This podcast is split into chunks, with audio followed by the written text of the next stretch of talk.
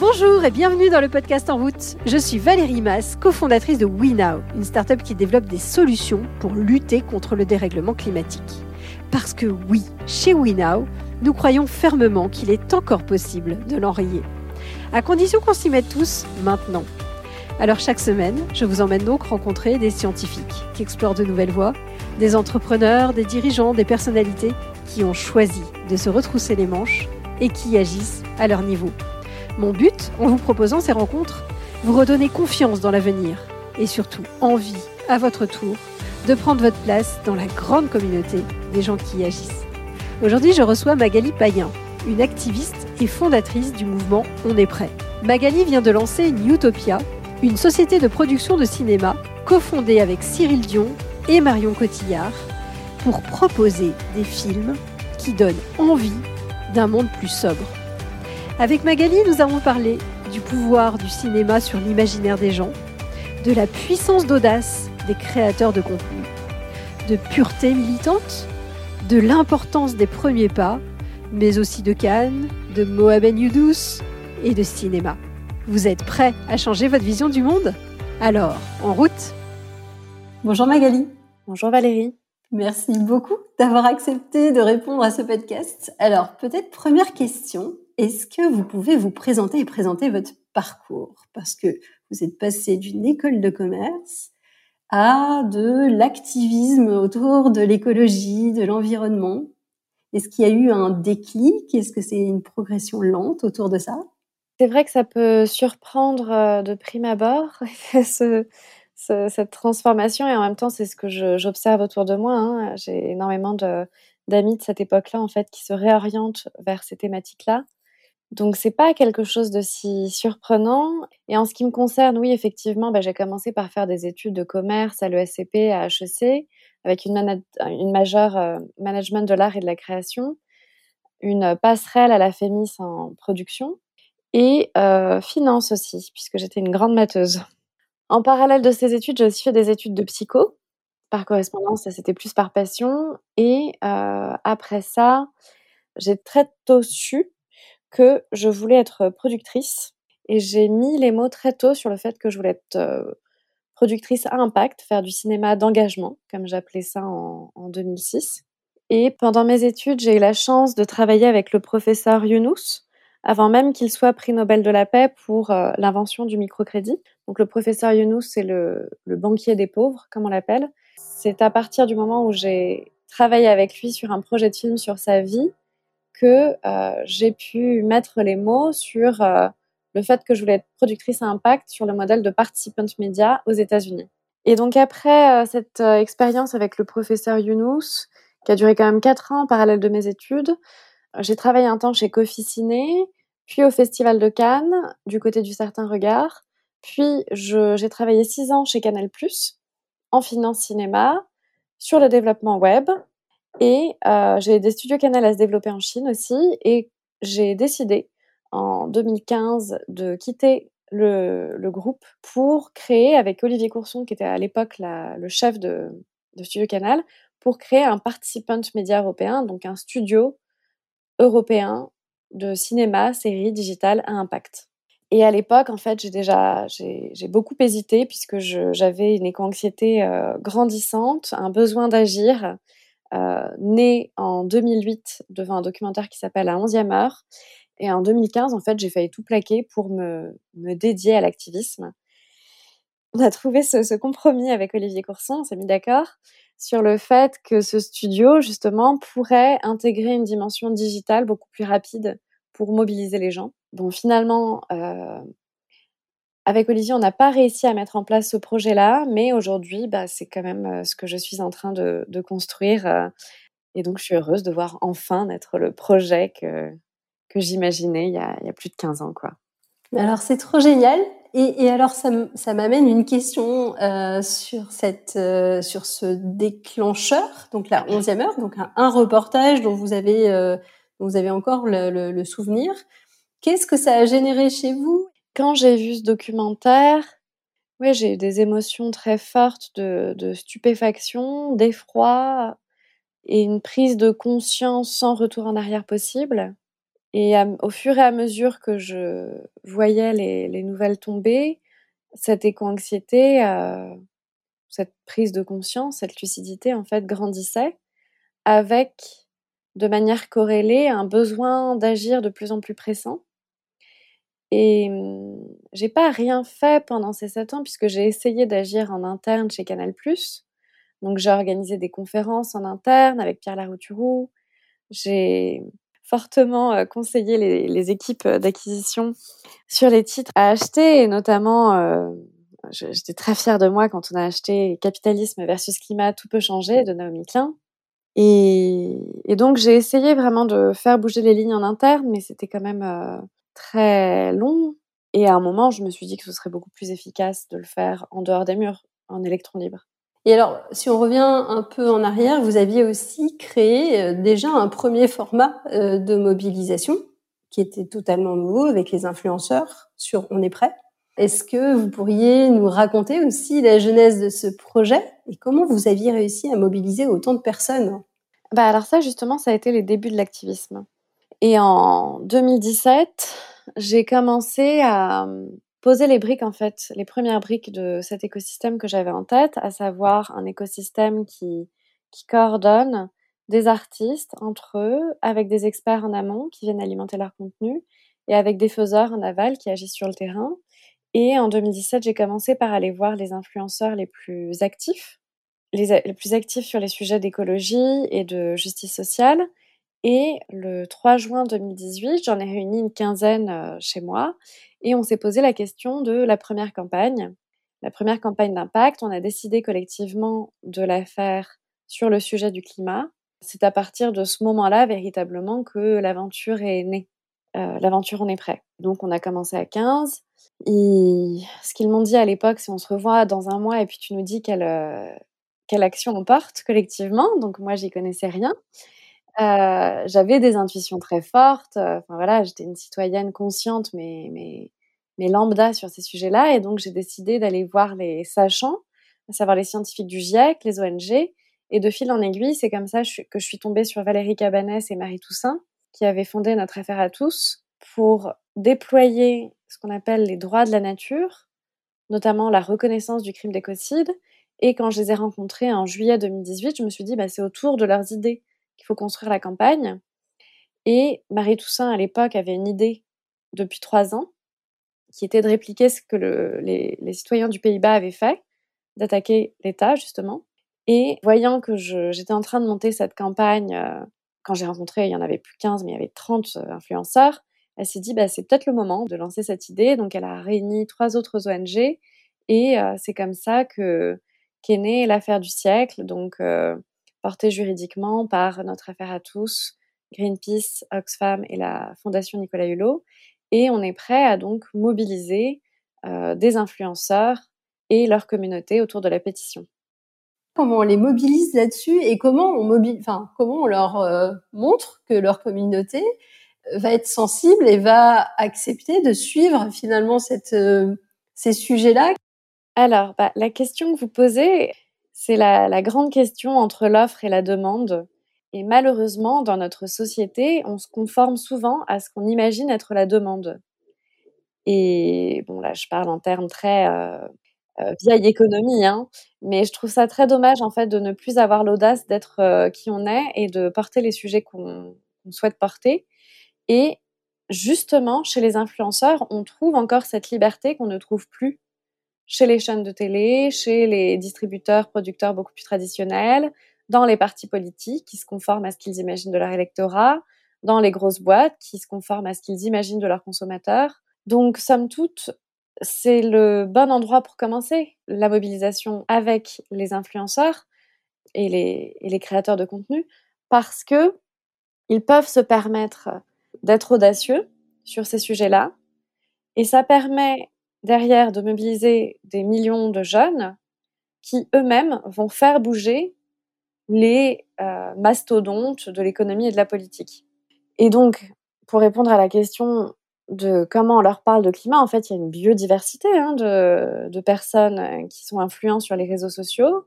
Il y en a qui sont déjà très très au courant de ces sujets-là. Il y en a qui le sont pas du tout, il y en a qui le sont mais qui n'osaient pas prendre la parole à l'époque. Et là, en fait, il y a eu un effet collectif, c'est-à-dire qu'au moment où la, campagne est sortie publiquement, il y en avait plus de 60 actifs dans la campagne et que euh, au fur et à mesure du mois écoulé, on est monté à 130. Donc il y a eu un, un effet euh, FOMO, euh, Fear of Missing Out, et puis le fait d'être si nombreux, d'être un, un collectif, a donné du courage pour prendre la parole. J'ai lu dans un article de presse que vous, vous expliquiez aussi que la pureté militante était un fort euh, obstacle aussi à l'engagement. Est-ce que vous pouvez expliquer cette formule? Oui.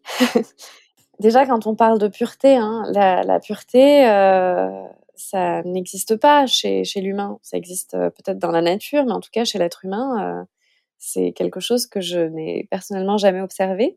Le propos chez On est prêt, c'est vraiment de dire qu'il ne faut pas attendre d'être parfait ou de se sentir légitime pour prendre la parole et pour agir. Et euh, qu'il n'y a rien de mieux que l'action, que c'est la meilleure des démonstrations, et qu'il n'y a pas d'action parfaite, euh, il n'y a pas une action magique qui va résoudre tous les problèmes.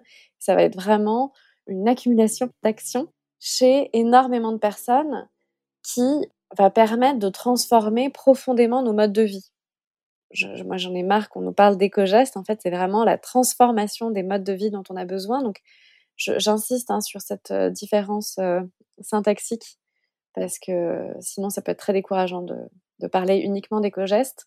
Et la transformation des modes de vie va évidemment avec une transformation des modèles économiques et politiques. Et ça ne se fait pas dans un ordre donné, en fait. Tout est en synergie.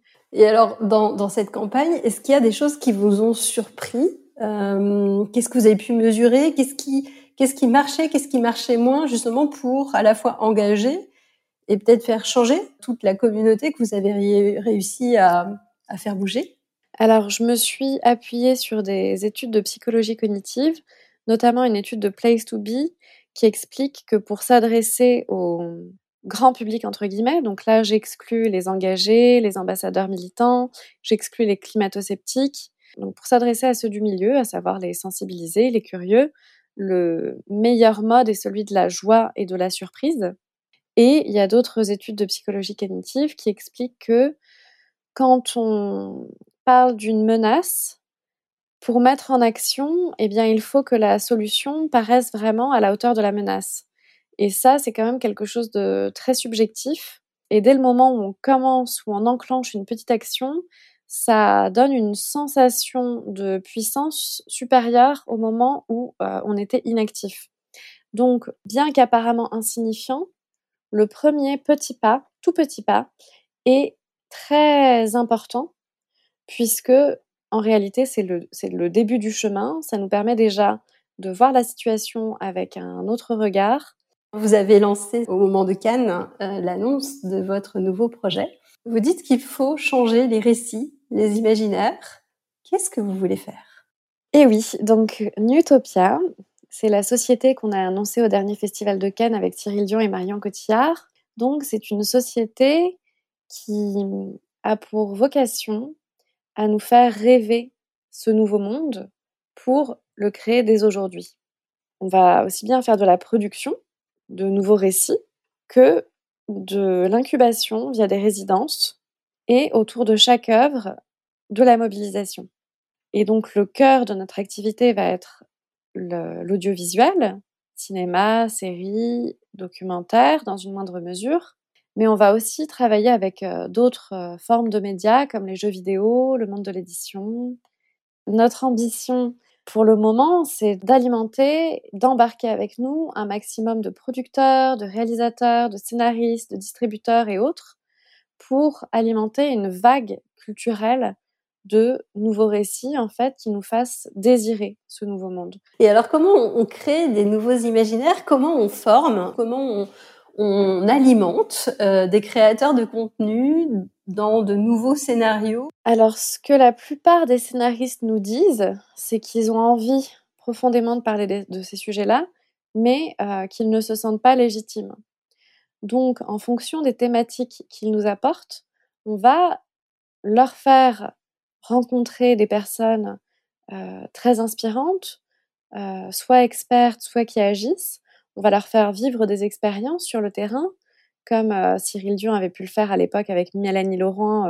il l'avait emmené à la ferme du Bec et Loin. Le but, c'est vraiment de les nourrir au maximum pour les, les conforter dans le fait qu'ils sont légitimes à prendre la parole et qu'il n'y a pas mieux placé qu'eux pour nous faire rêver et nous émouvoir. Et donc, ben, on a tout un, panel, tout un réseau de, penseurs, d'économistes Nouveau Monde comme Éloi Laurent, d'activistes, etc. Et via une autre société que j'ai créée qui s'appelle Imagine 2050, on a aussi fait un travail de synthèse de plusieurs scénarios prospectifs, dont ceux du GIEC, IPBES, le Shift, etc. Et on a regardé les points communs entre tous ces scénarios pour justement apporter un cadre de créativité aux scénaristes et aux autres artistes et la conclusion de ce travail, c'est que seul le scénario de la sobriété peut nous permettre de conserver une planète habitable, donc peut nous permettre de survivre. Et comment on rend la sobriété désirable? Ça peut passer par euh, énormément de, manières. Hein.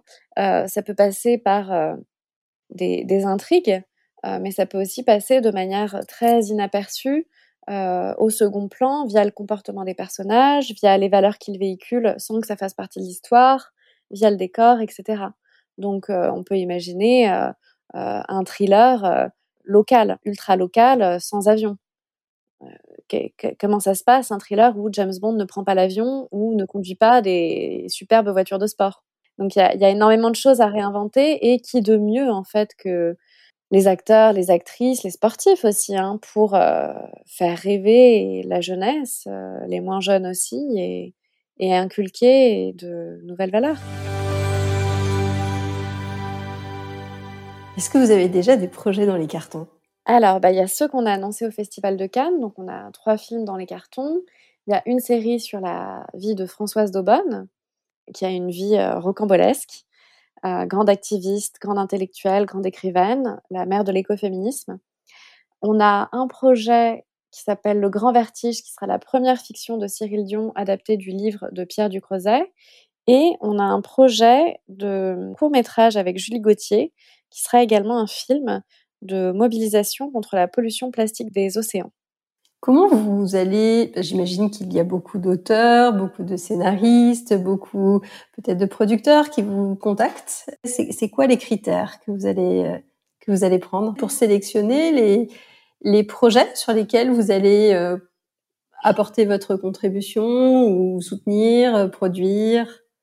Bah, C'est déjà un critère de d'impact, mais d'impact dans le sens où c'est important que, que le film nous fasse désirer un avenir donc euh, souhaitable, réaliste, respectueux des contraintes planétaires et de la justice sociale.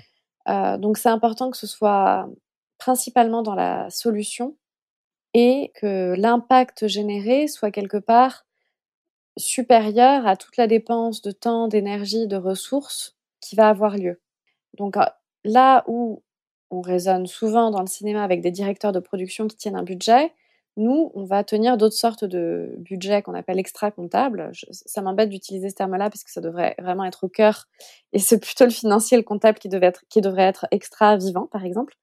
On va se questionner justement sur la pertinence de tourner une scène au bout du monde euh, quand c'est écrit comme ça dans le livre. Est-ce qu'on peut pas trouver un moyen de, localiser au maximum l'action, euh, trouver des astuces pour les lieux de tournage voilà, et donc ça va être super important pour nous en fait d'avoir encore une fois une biodiversité de sujets qui permettent de toucher des communautés très différentes. Donc une biodiversité de sujets, mais aussi d'artistes qui vont permettre de toucher plusieurs catégories de la population.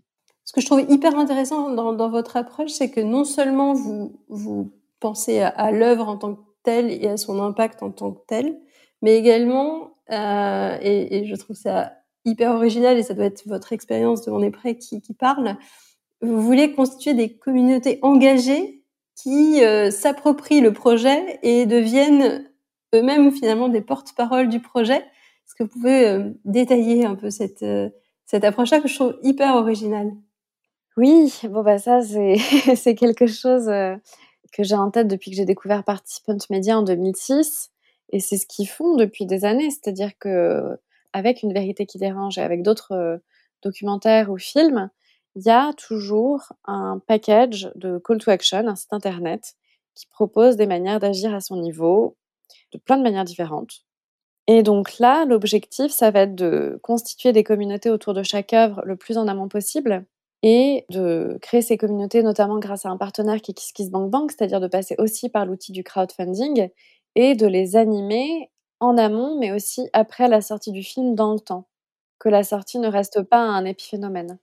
Et alors, ce qui me fascine, c'est que on a tous le pouvoir de changer quelque chose, mais on a tous aussi l'impression qu'on n'en a pas. Les citoyens pensent que c'est l'État ou les entreprises.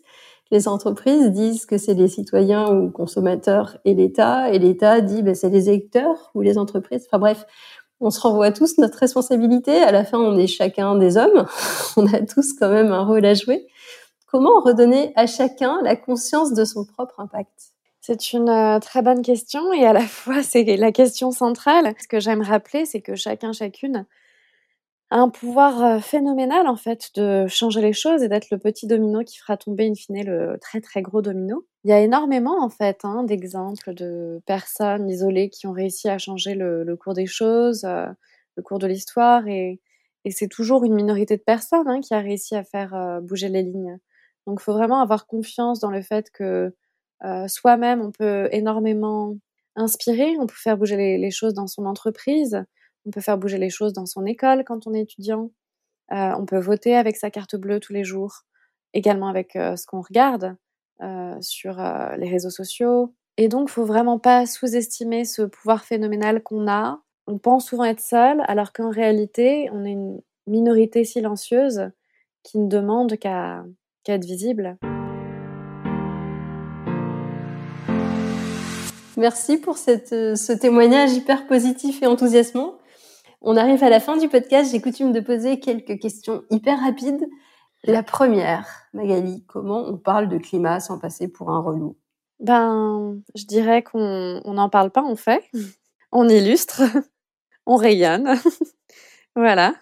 On montre que ça n'est pas une contrainte privative. Trop bien. Est-ce qu'il y a un conseil qu'on vous a donné et qui vous est utile au quotidien et que vous aimeriez partager? Oui. Alors, euh, bah, au début d'On est prêt, je me sentais vraiment découragée par euh, les objectifs que je m'étais fixés, par la tâche à accomplir, et je me disais, mais c'est vraiment trop énorme, pourquoi je me suis embarquée là-dedans? Et c'est Henri Poulain, le fondateur de DataGull, qui est un très bon ami et qui m'a dit, euh, ne regarde pas le haut de la montagne, vas-y, un pas après l'autre. Et c'était très sage de sa part. Et effectivement, j'ai réalisé hein, depuis qu'on ne peut pas euh, monter en haut de la montagne euh, d'un saut. Voilà. Ça me parle beaucoup. Merci Magali. Et dernière question, est-ce qu'il y a quelqu'un que vous aimeriez entendre au micro de ce podcast? Je mentionnais à l'instant Henri Poulain. Bah, voilà, ça serait vraiment une personne formidable à inviter. Une autre personne qui m'inspire beaucoup, c'est Guibert Delmarmol. Il a hum, écrit plusieurs livres sur la société intégrative, notamment la médecine intégrale, tout ça. Et lui, c'est une énigme pour la médecine puisque c'est un miraculé que les médecins ne comprennent euh, toujours pas. On lui a enlevé l'épiphyse en lui pronostiquant les pires malheurs et il a tout déjoué sans médicaments. Donc c'est il est passé là récemment dans une émission euh, sur France Télé sur les pouvoirs extraordinaires du corps humain. Donc Guibert est une personne que j'admire énormément. Voilà, euh, ça en fait deux. merci beaucoup Magali et merci d'avoir accepté de témoigner au micro du podcast. Merci beaucoup Valérie, à bientôt. Merci Magali. Si cet épisode vous a inspiré, n'hésitez surtout pas à le partager sur les réseaux sociaux ou à lui attribuer 5 étoiles sur votre plateforme de podcast préférée. C'est comme cela que le plus grand nombre pourra le découvrir. Et qui sait, vous serez peut-être à l'origine d'une nouvelle vocation Vous pouvez également retrouver tous nos autres épisodes sur notre site web www.wenow.com. La semaine prochaine, je recevrai Com Girchig, conférencier engagé et inspirant. À la semaine prochaine!